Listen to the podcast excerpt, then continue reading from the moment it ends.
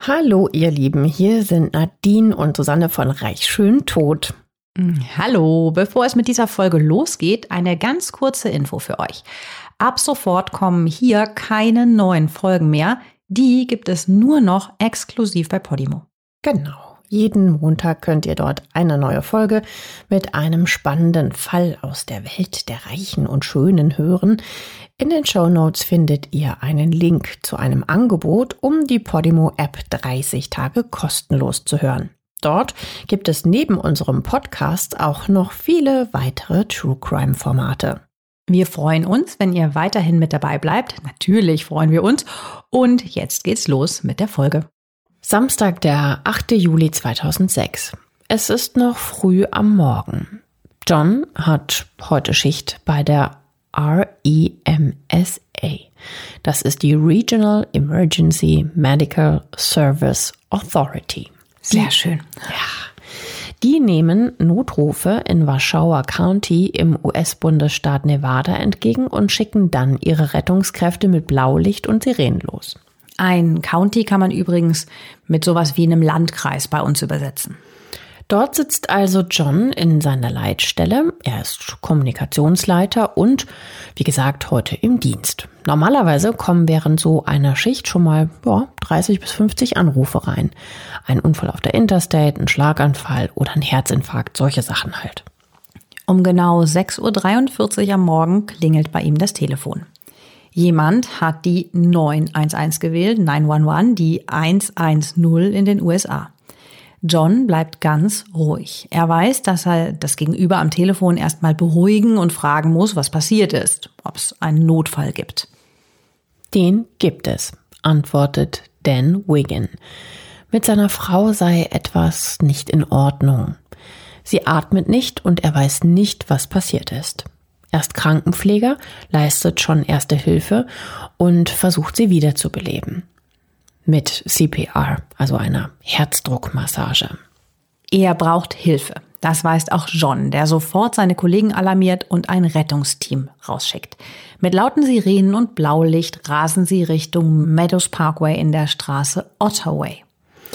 In dieser neuen Wohngegend steht ein schickes Haus nah am anderen. Sirenen ist man hier gar nicht gewöhnt. Deswegen stehen auch schon einige Nachbarn vor ihren Türen, als kurz nach den Rettungskräften auch die Polizei in die Straße einbiegt. Auch die hat John verständigt. Es ist mittlerweile 6.52 Uhr. Die Rettungskräfte waren zwei Minuten vor den Cops da. Ihr Wagen steht neben einem dunkelblauen Dodge Dakota Pickup Truck in der Einfahrt eines noblen Hauses. Es ist ein neues, modernes Haus in der Gated Community. Das heißt, niemand, der dort nicht wohnt oder angemeldet ist, darf überhaupt in diese Nachbarschaft reinfahren. Die Einfahrt führt zu einem riesigen Garagentor. So eins hat dort fast jedes Haus. Von dort führt ein gepflasterter Weg an einem kleinen Vorgarten vorbei zu einem verwinkelten Eingang. Im Haus selbst gibt es zwei Schlafzimmer und zwei Bäder auf insgesamt fast 106 Quadratmetern. Auf aktuellen Bildern sieht das Haus echt schick aus. Grau angestrichen, weiße Fensterrahmen und schönen Stuck. Es hat zwar nur ein Stockwerk, aber das ist bei vielen Nachbarhäusern auch so. Die Polizisten wissen, wer hier wohnt. Jeder in der Stadt Reno weiß es. Das ist das Haus von Christine Helen Hobson doch eher bekannt als Chrissy Hobson, die Politikerin. Nevadas State Controllerin. Was sie genau macht, erklären wir euch später. Jetzt wollen wir erstmal wissen, was in ihrem Haus passiert ist. Die Beamten laufen ins Haus. Vor der Tür steht Dan Wiggin und winkt mit einem Arm hinten ins Haus. Seine Frau Chrissy ist im Schlafzimmer. Die Polizisten treffen dort auf die Rettungskräfte. Die haben Chrissy bewusstlos auf dem Bett gefunden, sie auf den Boden gelegt und versuchen jetzt, ihr Herz wieder in Gang zu bekommen. Sie hat keinen Puls. Die Sanitäter machen eine Herzdruckmassage, liegen ihr einen intravenösen Zugang, spritzen ihr die Medikamente, auch Adrenalin, machen weiter mit der Herzdruckmassage. Fast 20 Minuten lang geht das so. Um 7.09 Uhr kann es der Sanitäter Henry gar nicht glauben. Er spürt endlich einen schwachen Puls. Chrissys Herz hat wieder angefangen zu schlagen. Sie heben die bewusstlose Chrissy auf eine Trage und bringen sie in den Rettungswagen.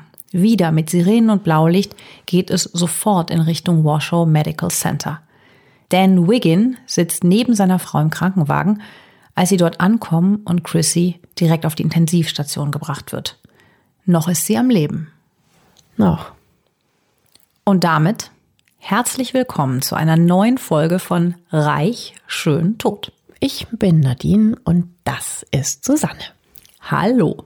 Wie ihr wisst, faszinieren uns ja vor allen Dingen Fälle, bei denen es so um die reichen und berühmten Menschen geht. In diesem Falle haben wir die Namen der beteiligten Personen geändert, um ihre Privatsphäre und die ihrer Hinterbliebenen zu schützen. Und damit gehen wir jetzt wieder zurück in den US-Bundesstaat Nevada, genauer gesagt nach Reno, der größten kleinen Stadt der Welt, wie es dort so schön heißt. Reno ist ein kleines Las Vegas, bekannt für die vielen Casinos und kleinen Kapellen, wo man ganz leicht angetrunken sich das Ja-Wort geben kann.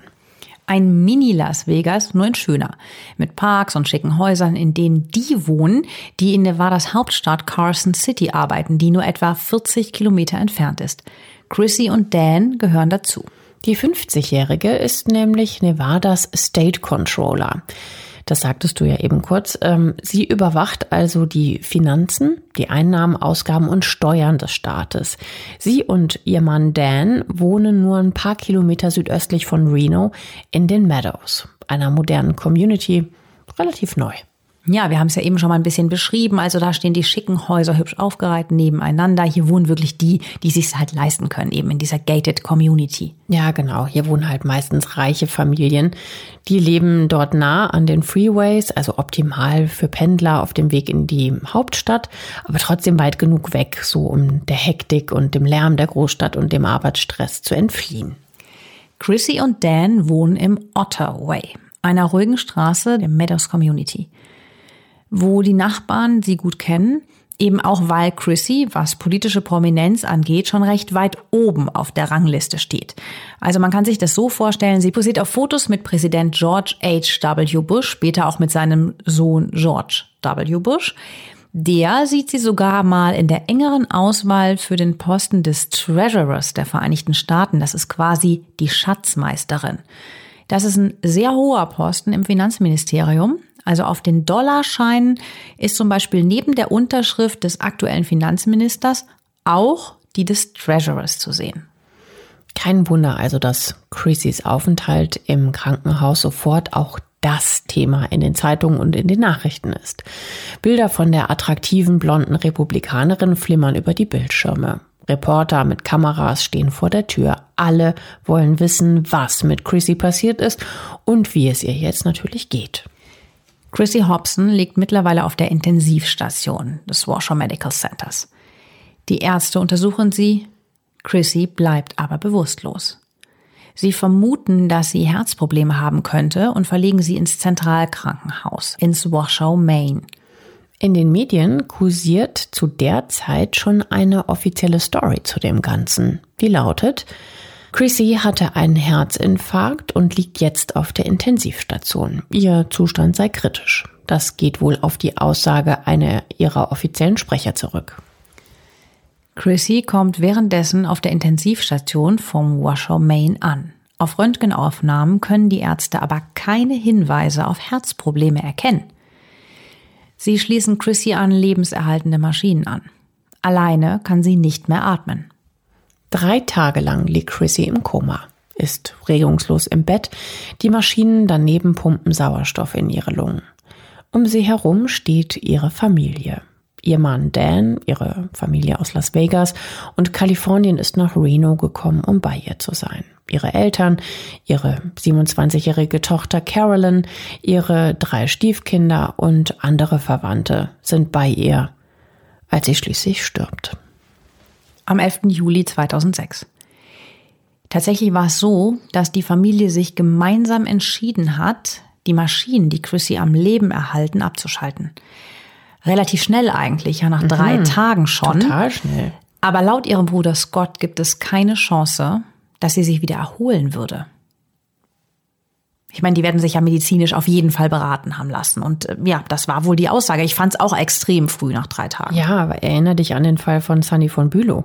Die lag ja Jahrzehnte im Koma. Da das hat, ja niemand nicht, das abgeschaltet. Das hat sich nie verändert. Drei Tage ist schon schnell. Mhm. Ja, Scott sagt später, dass die Entscheidung auch deshalb relativ zügig fiel, weil Chrissy es in ihrem Testament genauso geschrieben hat. Sie wollte nicht von Maschinen künstlich am Leben gehalten werden. Also die hatte offensichtlich dann wie so eine Art Patientenverfügung, könnte man sagen. Und ähm, hatte das offensichtlich rechtzeitig schon immer verfügt gehabt, ne? Also sie will halt einfach nicht von Maschinen künstlich am Leben gehalten werden. Aber leichter und ja, einfacher macht es die Situation sicherlich in keinem Fall. Naja, aber eigentlich irgendwie schon, oder? Wenn es ver vermerkt war. Aber für die Familie ist es natürlich trotzdem eine schwere und ja, ungute Situation. Also vor dem Krankenhaus warten jetzt die ähm, Reporter immer noch auf ein offizielles Statement. Es heißt immer noch offiziell, Chrissy sei an Komplikationen infolge eines Herzinfarkts gestorben.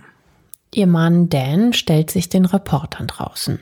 Einen Tag vor ihrem Tod, am 10. Juli, steht er mit vor der Brust zusammengefalteten Händen vor den Mikros.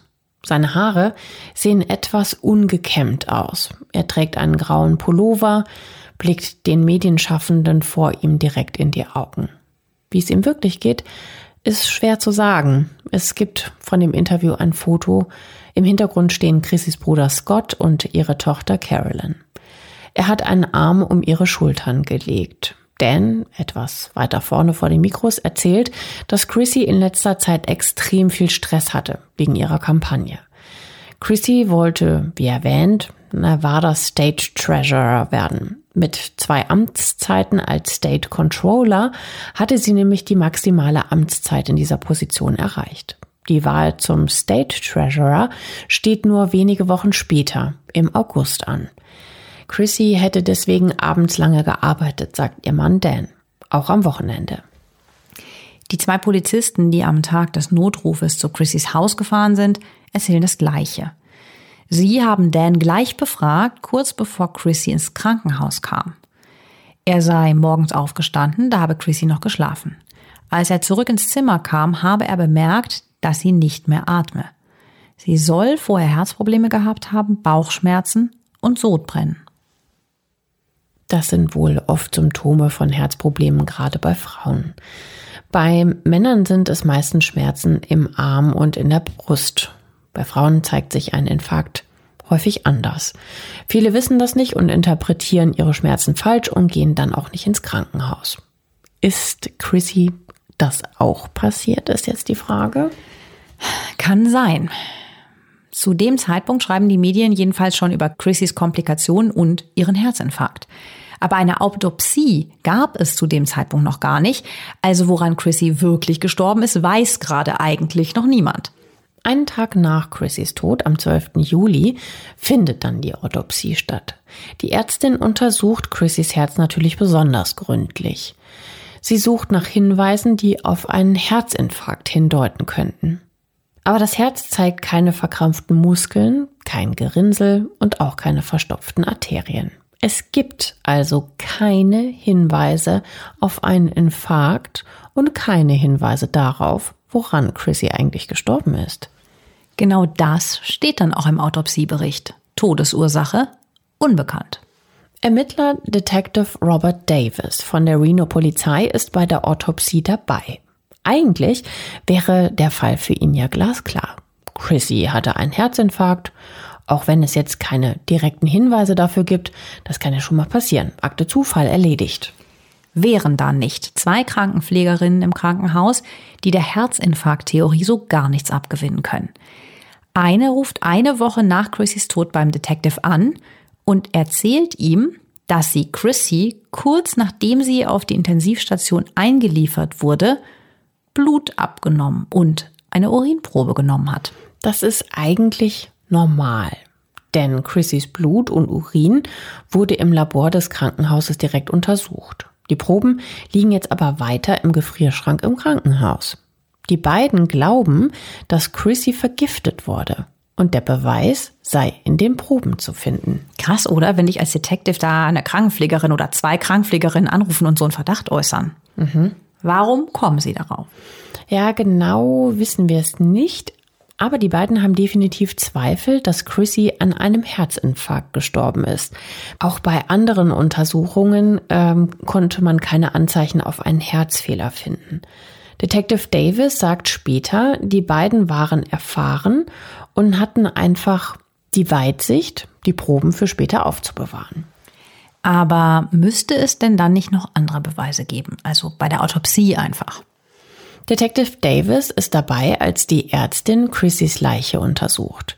Denn bevor die beiden Krankenschwestern auf die Polizei zugehen, klingelt bei Detective Davis schon mal das Telefon. Direkt an Chrissys Todestag. Mit einem Hinweis. Chrissy könnte vergiftet worden sein. Schon wieder dieser, dieser Verdacht, ne? Und der bringt uns auf einen Verdächtigen, mit dem zu dem Zeitpunkt noch keiner gerechnet hat. Aber dazu erzählen wir euch später mehr. Bleiben wir also bei der Autopsie. Das Ergebnis, Todesursache unbekannt, haben wir ja gerade schon erwähnt. Aber die Medizinerin findet noch etwas anderes. Und zwar zwei kleine blaue Flecken auf Chrissys linker Hüfte.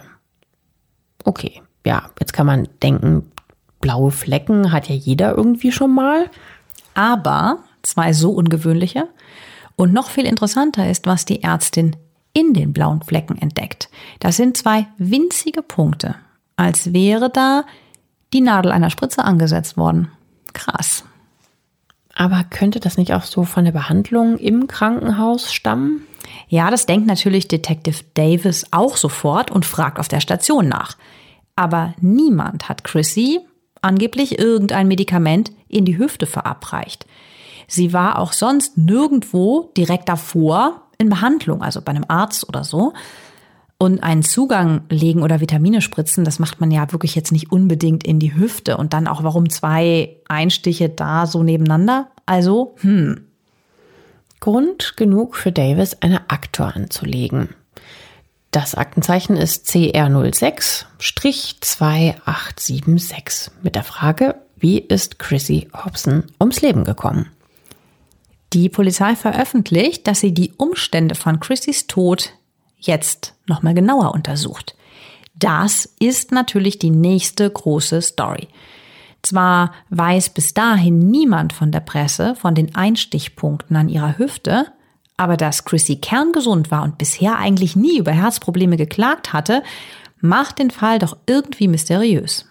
Und dann klingelt bei der REMSA wieder das Telefon. Noch ein Notruf. Nur drei Tage nach Chrissys Tod am 14. Juli 2006. Und schon wieder kommt der Anruf von einem von Chrissys Häusern. Dieses Mal aber aus einem in Las Vegas. Dort haben Chrissy und Dan nämlich ein weiteres Anwesen. Nochmal pompöser als das in Reno. Im Maria Elena Drive steht ihre zweistöckige Villa mit riesigen Säulen vorne am Eingang. Als die Rettungskräfte vorfahren, steht Chrissys Tochter Carolyn vor der Tür und führt die Sanitäter durch das über 500 Quadratmeter große Anwesen in Richtung eines der Schlafzimmer. Dort liegt Dan, der 42-Jährige blutet. Er hat versucht, sich das Leben zu nehmen. Carolyn erzählt, dass sie am Morgen nach ihm sehen wollte, aber die Tür verschlossen war. Sie hat sie eingetreten, Dan gefunden und den Notruf gewählt. Die Rettungskräfte bringen Dan sofort ins Krankenhaus. Für ihn kommt die Hilfe zum Glück nicht zu spät. Die Polizei findet auch einen Brief im Schlafzimmer. Darin verabschiedet sich Dan von Carolyn und Chrissys Bruder Scott. Er gehe jetzt in den Himmel, um bei seiner Frau zu sein. Oh, traurig. Er verabschiedet sich auch von seiner Tochter. Er war vor Chrissy nämlich schon mal verheiratet und hat aus dieser Ehe ein adoptiertes Kind. Ja, mal kurz überhaupt zu dem Paar, zu Dan und Chrissy. Dan ist acht Jahre jünger als sie. Der ehemalige Bodybuilder wohnt in einer Wohnwagensiedlung in Las Vegas, als er Chrissy kennenlernt. Die beiden treffen sich tatsächlich zum ersten Mal im Krankenhaus. Denn dort hat er als Krankenpfleger gearbeitet. Davor war er beim Militär, genauer gesagt bei der Navy, 16 Jahre lang. Er ist also dementsprechend körperlich echt fit. Damals bekam er aber auch medizinisches Training. Nach mehreren Stationen, unter anderem auch in Bahrain, ein paar Ex-Frauen und Scheidungen, kam er schließlich nach Las Vegas. Dort kommt ihn sein medizinisches Training wieder zunutze. Er macht Online-Kurse, bis er 2002 dann seine Lizenz zum Krankenpfleger in den Händen hält.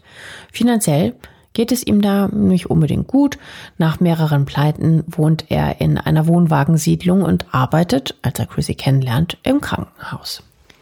Und dort ist er auch für Chrissys Ex, zu dem Zeitpunkt noch Ehemann, Paul Hobson zuständig, der hier nach einem Schlaganfall behandelt wurde. Damals sind Chrissy und Paul schon nicht mehr zusammen. Die Scheidung ist aber noch nicht durch. Eigentlich eher noch ein Gesprächsthema zwischen den beiden. Ein schleichender Prozess. Die beiden waren nämlich ganze 17 Jahre verheiratet. Deswegen ist Chrissy bei ihm im Krankenhaus, auch als er dort an den Folgen des Schlaganfalls stirbt. Also er lernt quasi Chrissy kennen, während sie ihrem Mann beisteht, der dann tatsächlich auch stirbt. Das heißt, es ist mit Sicherheit eine super belastende Zeit für sie. Also nach 17 Jahren Ehe, egal ob die jetzt Entscheidungen waren oder nicht, die haben ewig Zeit ihres Lebens miteinander verbracht. Und Dan lernt Chrissy in dieser harten, für sie super schwierigen Zeit immer besser kennen. Paul liegt wochenlang im Krankenhaus und darum begegnen sich halt Chrissy und Dan immer wieder. Chrissy spricht dann wohl auch oft mit Dan und ähm, der erzählt ihr auch von Anfang an ganz ehrlich, dass er schon dreimal verheiratet war und eine Tochter hat, die er aus der zweiten Ehe adoptiert hat. Nach der Highschool sei er dann zur Navy und eben dann Krankenpfleger geworden. Also er scheint da so recht, mit, recht offen zu ihr zu sein von Anfang an. Die beiden haben etwas gemeinsam. Beide hatten nämlich schon mehrere Ehepartner, wie du gerade gesagt hast, bevor sie sich kennenlernen. Sonst könnten die beiden aber unterschiedlicher eigentlich nicht sein. Nach der Highschool hat Chrissy Politikwissenschaft studiert, geht dann zu einer Fluggesellschaft, um dort erstmal Geld zu verdienen.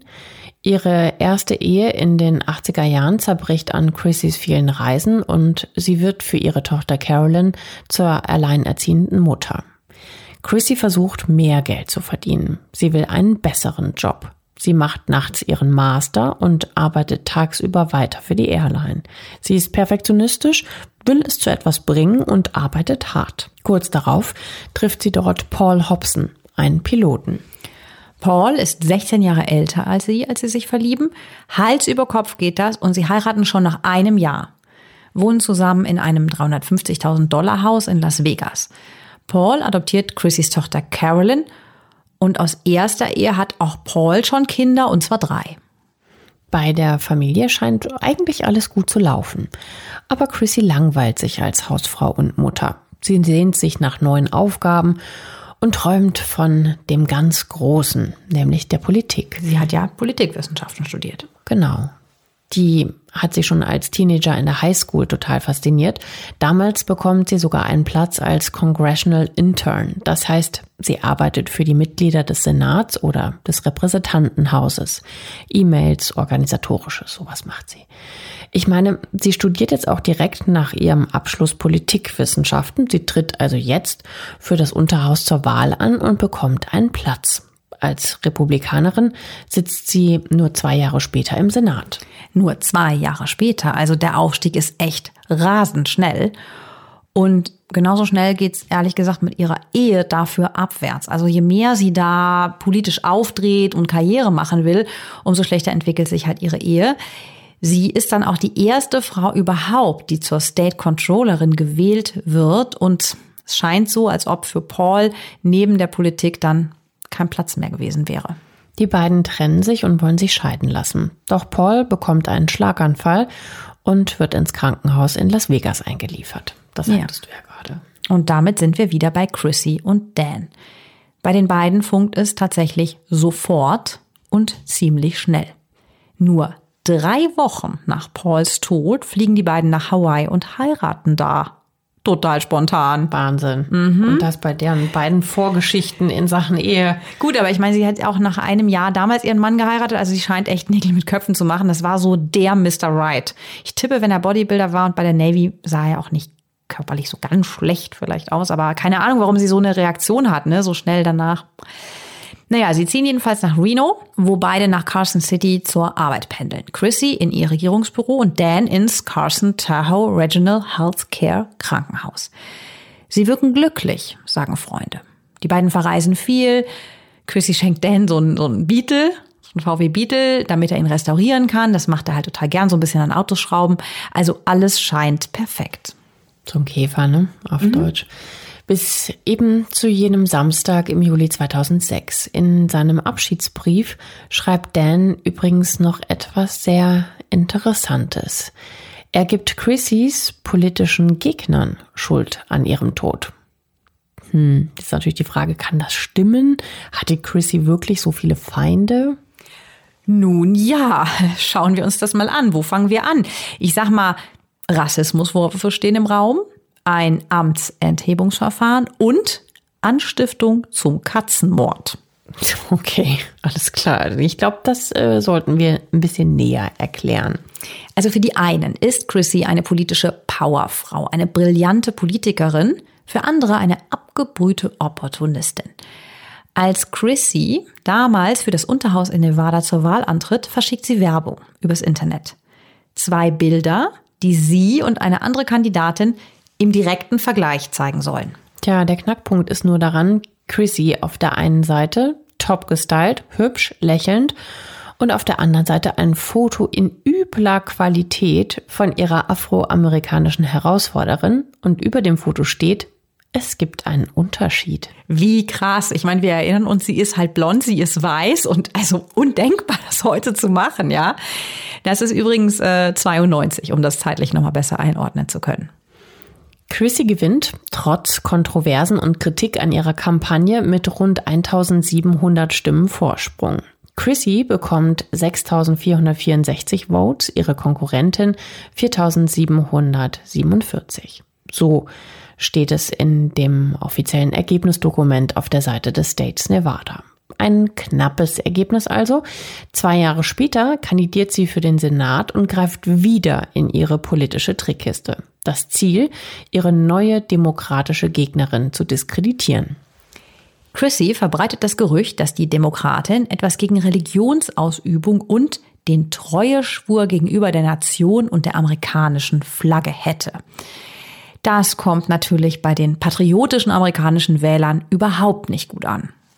Die Demokratin sagt später, dass Politik für Chrissy ein Spiel war, in dem man einfach alles tun darf, um zu gewinnen. Die Demokratin wehrt sich aber mit einer Anzeige und Chrissy muss sich öffentlich entschuldigen. Die Wahl gewinnt Chrissy dann aber trotzdem. Tja, was zeigt uns das jetzt? Chrissy hat anscheinend alles, was man braucht, um politisch ganz oben zu landen. Dazu ist sie selbstsicher, positiv und einfach tough. Und ihre Karriereleiter ist echt steil. Sie engagiert sich in einem Republikaner Frauenclub, wird fast schon sowas wie das weibliche Idol der Partei, steigt schließlich zur State Controllerin auf, bekommt Preise und reist von einem Ort zum anderen. Doch in ihrem Büro regiert Chrissy anscheinend mit eiserner Hand. Viele ihrer Angestellten mögen sie nicht, sie gilt als schwierige Chefin und wird von vielen einfach nur die Bitch genannt. Einmal hat eine Mitarbeiterin ihre kranke Katze mit ins Büro gebracht. Und weil das Tier nur von der Arbeit ablenken würde, meint Chrissy, soll die Mitarbeiterin das Tier doch einfach einschläfern lassen. Okay. Oh, das geht wirklich. Der hätte ich mich ja wahnsinnig gut verstanden. Boah, was für eine furchtbare Frau. Okay, das geht tatsächlich wirklich jetzt etwas weit. Viele Angestellte haben genug von Chrissy und leiten etwas wirklich Historisches in die Wege das erste Amtsenthebungsverfahren seit 140 Jahren in Nevada. Der Vorwurf, Chrissy hätte ein toxisches Arbeitsklima geschaffen, voller Angst und sie hätte Staatsressourcen für ihren Wahlkampf benutzt. Eine Ethikkommission entscheidet sich für ein Impeachment-Verfahren. Das haben wir ja alle schon mal gehört in Zeiten von Trump.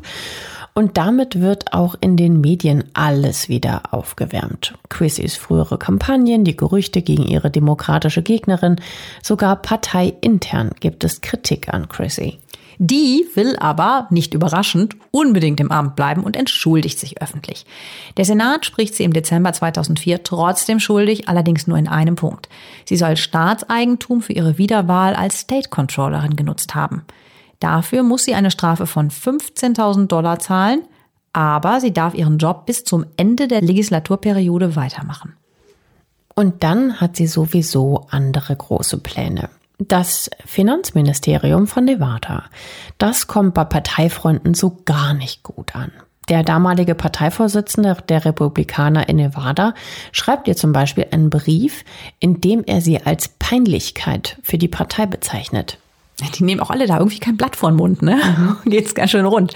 Chrissys Bruder Scott erzählt in einem Interview, dass es Leute gibt, die seine Schwester von dieser Position fernhalten wollen, die sie eingeschüchtert und sogar bedroht hätten. Anscheinend soll Chrissy auch kurz davor gewesen sein, als Whistleblowerin aufzutreten. Es gibt unglaublich viele Gerüchte.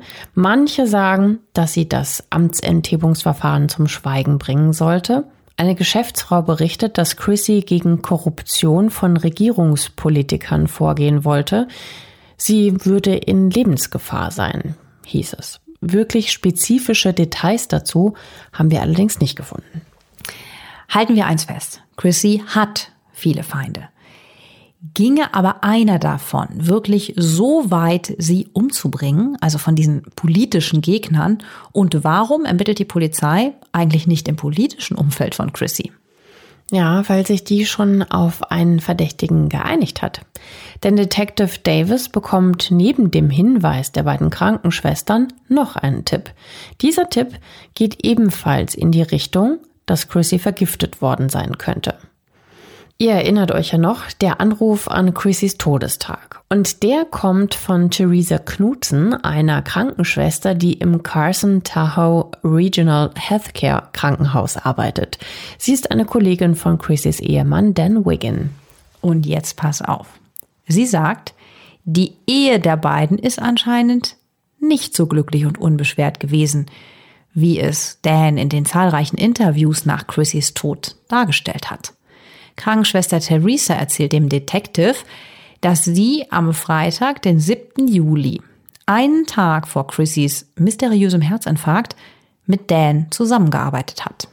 Chrissy und Dan sind zu diesem Zeitpunkt fast drei Jahre verheiratet. Und er erzählt Krankenschwester Theresa offenbar häufiger mal von seinen Eheproblemen. So habe Dan ihr dann auch erzählt, dass er die Beziehung beenden will. Wenn er von Chrissy spricht, dann fallen auch schon mal Worte wie fucking bitch. Das sagt jetzt alles Theresa, ne? Muss jetzt auch nicht zwingend stimmen, aber sie meldet sich halt also, so beim Detective. Sagen wir mal, äh, blödes Miststück mm, ja. übersetzt. Um Etwas freundlicher. Zu, um es nochmal zu übersetzen. Also an besagtem Tag unterhalten sich die beiden, Dan und Theresa, wohl über einen Mordfall. Ein Mann soll seine Frau erstochen haben. Der Grund Eheprobleme.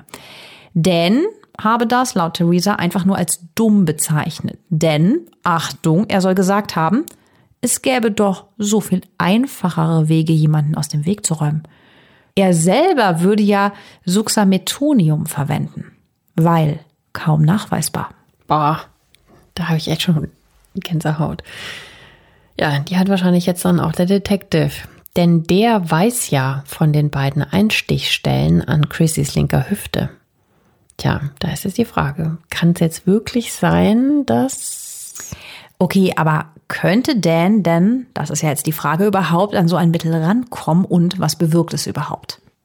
Suxametonium, kurz Succinyl, ist ein Betäubungsmittel. Und zwar für die Atemmuskulatur. Wenn man jemanden also künstlich beatmen will, kann so zum Beispiel ein Schlauch in die Luftröhre geschoben werden, ohne dass man so einen Würgereflex hat. Das Zeug wirkt sofort. Ist es einmal gespritzt, betäubt es rasend schnell. Schlucken, Kopf heben, nichts geht mehr und der Puls verlangsamt sich. Doch bei falscher Anwendung ist es tödlich.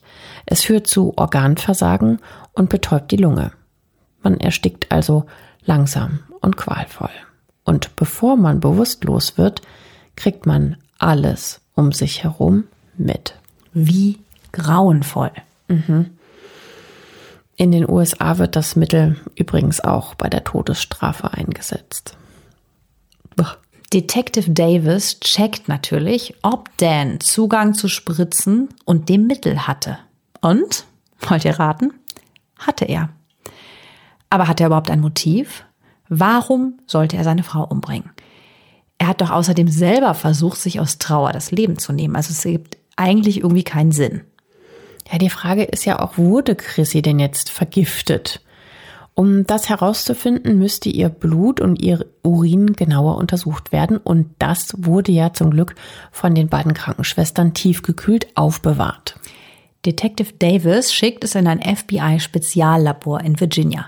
Succinyl nachzuweisen ist nämlich unglaublich schwierig. Es gibt kaum Labore, die diese Substanz im Blut oder im Urin nachweisen können. Den Ermittlern fallen nur zwei ein. Eins davon ist eben das des FBI. Aber auch dort steht so eine Untersuchung nicht unbedingt auf der Tagesordnung. Die zuständige Forensikerin bekommt Chrissys Proben mit dem Hinweis, sie auf Succinyl zu untersuchen. Das funktioniert aber nicht mit einem einfachen Verfahren, zum Beispiel unter Mikroskop. Das Medikament wird nämlich im Blut unglaublich schnell von Enzymen abgebaut. Deswegen wirkt es ja auch so schnell. Ja, und ihr fragt euch jetzt auch bestimmt, ist es dann überhaupt nachweisbar?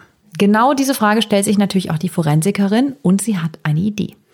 Achtung, jetzt wird so ein bisschen chemisch.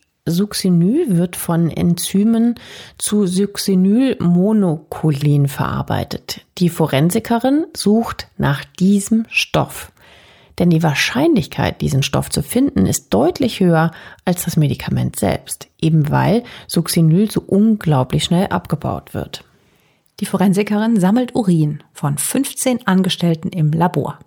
Sie fügt Succinyl hinzu um es später mit Chrissys Proben zu vergleichen.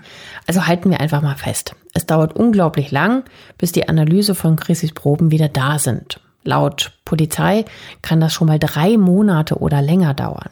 Also eine ganz schöne Qual für die Familie und alle Angehörigen, weil die natürlich bis dahin alle nicht Bescheid wissen, was jetzt eigentlich mit ihr passiert ist. Chrissys Familie will natürlich endlich antworten, völlig verständlich.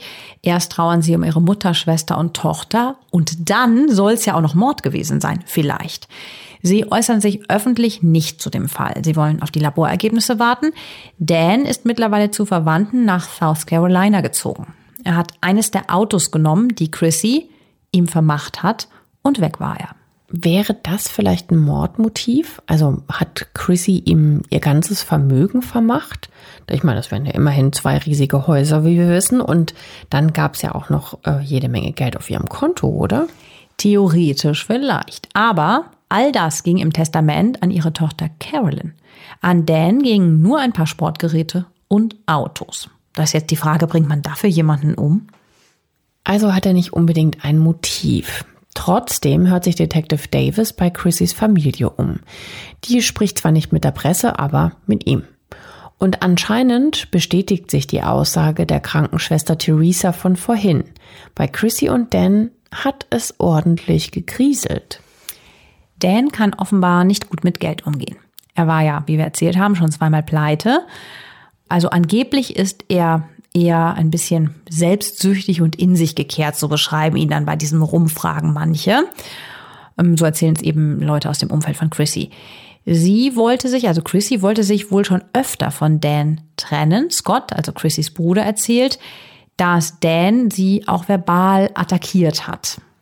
Schon die Heirat der beiden, nur drei Wochen nach dem Tod von Chrissys Ex-Mann Paul, hat wohl damals alle überrascht. Keiner in ihrer Familie findet, dass die beiden sonderlich gut zusammenpassen. Scott kam seine Schwester Chrissy in Bezug auf Dan ziemlich naiv vor. Gesagt hatte er das allerdings nie. Sie alle haben für Chrissy einfach das Beste gehofft. Detective Davis kommt das alles jetzt doch ziemlich verdächtig vor. Für ihn ist klar, wenn Chrissy tatsächlich mit Succinyl vergiftet wurde, ist Dan Hauptverdächtiger Nummer eins ein Grund, sich auch mal im Haus von ihm und Chrissy umzuschauen.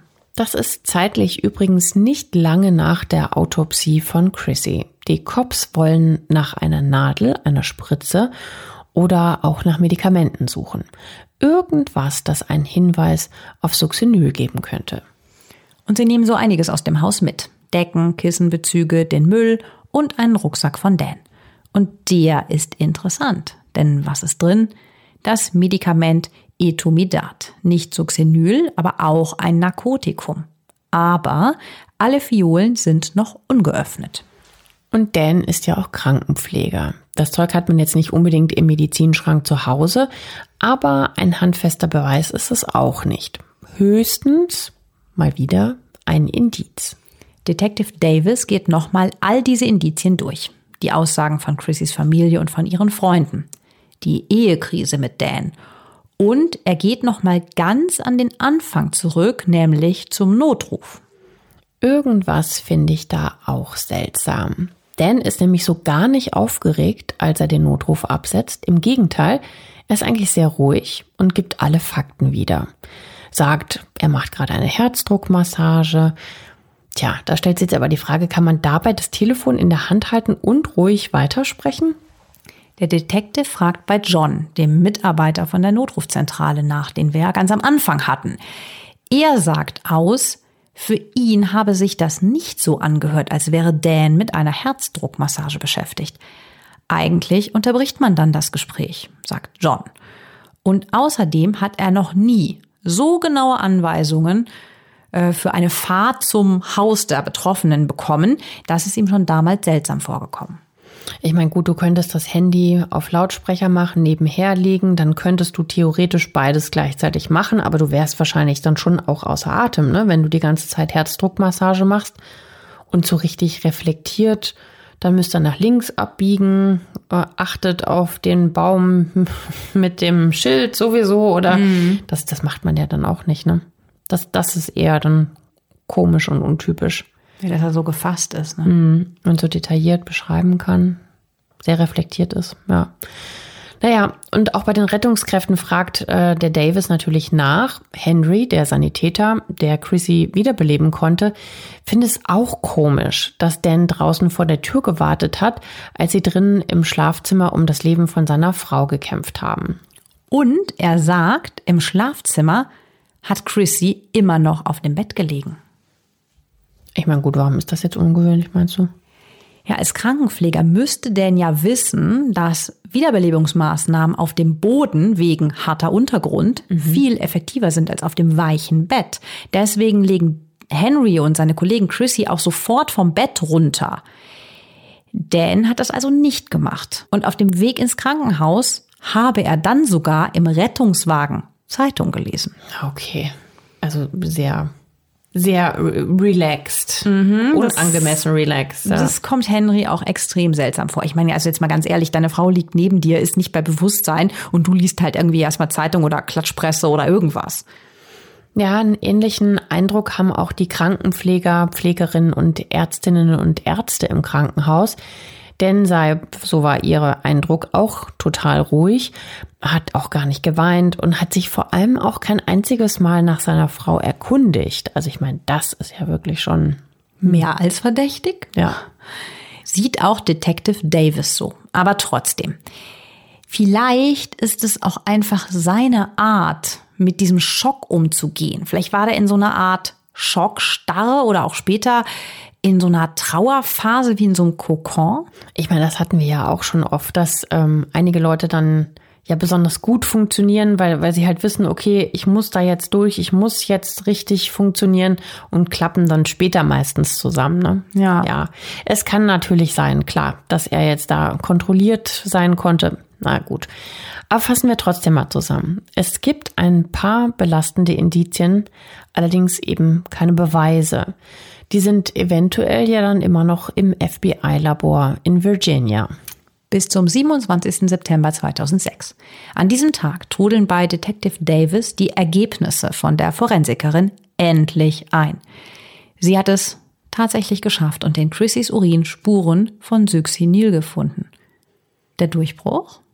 Auf jeden Fall genug für einen Haftbefehl gegen Dan. Die Polizei hat ihn bei seinen Verwandten in South Carolina nie aus den Augen gelassen und verhaftet ihn zwei Tage, nachdem das Ergebnis aus dem Labor da ist. Diese Story schlägt jetzt natürlich ein wie eine Bombe. Ich meine, hallo, der Ehemann, ja. Chrissys Tochter Carolyn erzählt einer Zeitung, dass sie Dan nie verdächtigt habe. Und eigentlich glaube sie auch an die Unschuldsvermutung. Aber sie sagt dann, jetzt, wo die Laborergebnisse vorliegen, da, so wörtlich, könne Dan verrotten. Währenddessen sucht die Polizei nach weiteren Beweisen und sieht sich mal Dans Auto genauer an. In seinem Rucksack finden sie ein Medizinbuch. Jetzt nichts Ungewöhnliches, aber zwei Seiten sind markiert. Und worum geht es da? Injektionen. Komm, das kann jetzt ja nicht sein, ne? Das ist ja wirklich so fast schon schlecht. Die finden ein Buch und da ist das dann angestrichen mit den Injektionen. Okay. Ein weiteres Indiz. Nicht ganz so belastend wie das, was die Cops noch in seinem Auto finden. Karteikarten nämlich mit Infos zu Medikamenten und der Dosierung von Succinyl. Klar, das hätte jeder Krankenpfleger dabei haben können, aber schon ein komischer Zufall. Ja, ein bisschen viel Zufall, ne? Ja. Daran glauben auch de, glaubt auch Detective Davis nicht. Trotzdem, was hat denn Dan von Chrissys Tod? Dass die beiden Eheprobleme hatten, okay, aber bringt man deswegen gleich den Partner um? Davis glaubt mittlerweile ja. Anscheinend ist Dan ziemlich offen mit seinen Eheproblemen, wie er mittlerweile rausgefunden hat. Auf die Frage einer Kollegin, ob sie ihm helfen könne, sagt Dan wohl angeblich einmal, klar, hilf mir meine Frau loszuwerden. Dann tauchen auf seinem PC auch noch E-Mails auf. Dan hat Affären und schreibt mit anderen Frauen. Dann spricht der Detective mit einer Freundin von Chrissy, die schon seit Jahren für Chrissy als Assistentin arbeitet. Sie haben aber nicht nur beruflichen Umgang, sondern sind auch befreundet. Einmal habe Chrissy sie abends angerufen und ihr erzählt, Dan sei furchtbar wütend, weil sie, also Chrissy, ein zweites Bankkonto angelegt hat, von dem Dan bisher aber nichts wusste. Und jetzt steht fest, Dan will sich trennen. Er will die Scheidung. Der Abend, an dem das feststeht, ist übrigens der 7. Juli. Ein Tag vor Chrissys Tod. Für Detective Davis sind das jetzt mehr als genug Beweise. Auch die Staatsanwaltschaft arbeitet jetzt an einer Anklage. Und dann taucht auf der Polizeiwache Karl Hobson auf. Ähm, Hobson? Okay, das ist der Nachname von Chrissys Ex-Mann. Ja, genau. Aber der war nochmal wie gestorben? Hm, an den Folgen eines Schlaganfalls im Krankenhaus in Las Vegas. Dort, wo sich Chrissy und Dan kennengelernt haben, der ja Krankenpfleger dort war. Das denkt sich auch die Polizei. Karl Hobson, das ist übrigens der Sohn von Paul Hobson, glaubt nämlich, dass Dan etwas mit dem Tod seines Vaters zu tun haben könnte. Denn eigentlich ging es dem Vater nach dem Schlaganfall schon besser, bevor sich sein Zustand auf einmal verschlechtert hat und Paul plötzlich stirbt. Aber wie soll man das jetzt noch nachweisen können? Naja, Pauls Leiche muss exhumiert und auf Succinyl untersucht werden. Dan war als Krankenpfleger für Paul zuständig. Und nur drei Wochen später ist er dann mit Chrissy verheiratet. Und die hat ja von Paul einiges geerbt. Das teure Haus in Las Vegas und eine Lebensversicherung im Wert von einer Million Dollar. Alles höchst verdächtig. Die Behörden sehen das auch so. Als die Laborergebnisse von Chrissy, also mit Succinylspuren, zurückkommen, wird auch die Leiche von ihrem Ex-Mann geborgen. Es ist die Nachricht in Nevada. Alle Presseleute sind vor Ort. Wie krass auch, ne? Was das jetzt für Fahrt aufnimmt. Total. Aber wie soll man Succinyl bei Paul nachweisen? Eingefrorenes Urin oder Blut gibt's natürlich nicht. Und wir hatten ja vorhin schon erklärt, wie schnell sich dieses Medikament im Körper abbaut. Die Ärzte hoffen, dass etwas in den Muskel gespritzt wurde. Dann gibt es da wohl eine ganz kleine Chance, dass man im Labor doch noch Rückstände finden kann. Also werden Proben genommen und ins Labor geschickt. Das kann, wie wir wissen, aber Monate dauern. Wie sich wohl da Pauls Kinder gefühlt haben müssen und auch die Tochter von Chrissy, mag man sich überhaupt nicht vorstellen. Ja, es geht das alles wieder von alles ganz morbide und ganz schrecklich irgendwie mit wieder ausgraben und dann wühlt das ja auch alles andere wieder auf. Furchtbar. Ja, was das jetzt für Kreise zieht. Ich ja. meine, ne, erst war er der trauernde Witwer, der sich umbringen wollte und jetzt äh, ist er der Hauptverdächtige und zwar nicht nur für Ja. vielleicht einen Mord. Aber er beteuert die ganze Zeit weiter seine Unschuld. Die Staatsanwaltschaft geht davon aus, dass er Chrissy getötet hat. Ihre Theorie, Dan ist vor Chrissy am besagten Samstag aufgestanden. Sie behaupten, er habe die Spritze mit Succinyl aufgezogen, es ihr im Schlaf in die Hüfte gespritzt und dann den Notruf gewählt. Boah, wie fies. Tja, und das Motiv? Er hat sie gehasst. Fast ein Jahr nach Chrissys Tod am 18. Juni 2007, einem Montag, beginnt das Gerichtsverfahren gegen Dan Wigan. Nur einen Tag zuvor versucht er übrigens ein weiteres Mal, sich das Leben zu nehmen. Detective Davis wertet das jedoch nur als Versuch bei den Geschworenen im Gerichtssaal Mitleid zu erregen. Das lassen wir jetzt mal dahingestellt, wie das war. Mm, Die Verteidigung von Dan lautet, es gebe nicht genug Beweise, die ihn mit Chrissys Tod verbinden würden, sagt sein Anwalt. Aber alle Indizien und Beweise kommen jetzt natürlich auf den Tisch. Eine Krankenschwester und ehemalige Kollegin von Dan sagt als Zeugin sogar aus, dass er ihr mal gesagt habe, wenn ich nicht eine Tochter hätte, würde ich meine Frau töten und in einen Schacht werfen. Ja, war krank. Auch andere Kollegen sagen aus und berichten von der Beziehung zwischen Chrissy und Dan. Die Staatsanwaltschaft will den Geschworenen so zeigen, dass Dan ein klares Motiv hatte.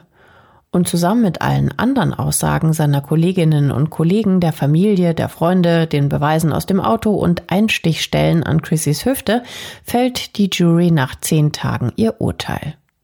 Schuldig. Dan wird tatsächlich zu lebenslanger Haft verurteilt. Erst nach 20 Jahren kann er einen Antrag auf Bewährung stellen. Aber die Frage, die uns allen natürlich unter den Nägeln brennt, ist, hat Dan auch Paul getötet? Die Laborergebnisse sind inzwischen angekommen und haltet euch fest. Die Mediziner haben tatsächlich Abbauprodukte von Succinyl bei ihm gefunden. Krass, ne? Also hat er auch Chrissys Ex-Mann umgebracht. Gut, die Rückstände könnten auch woanders herkommen. Paul wurde nämlich nach seinem Tod einbalsamiert. Die Rückstände, die im Labor gefunden wurden, könnten von der Flüssigkeit stammen, die für diese Einbalsamierung verwendet wurde. Obwohl es bisher keine wissenschaftlichen Beweise dafür gibt, wäre es theoretisch möglich. Und weil es eben theoretisch möglich ist, können die Rechtsmediziner nicht von einem Mord ausgehen. Okay. Puh, ob Paul also an den Folgen eines Schlaganfalls gestorben ist oder nicht, wird also nie richtig geklärt werden können.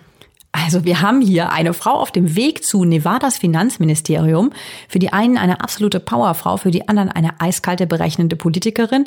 Ein Ehedrama mit echt mehreren Wendungen und Ex-Ehepartnern wie bei einer Daily Soap ist es und einen fast perfekten Mord.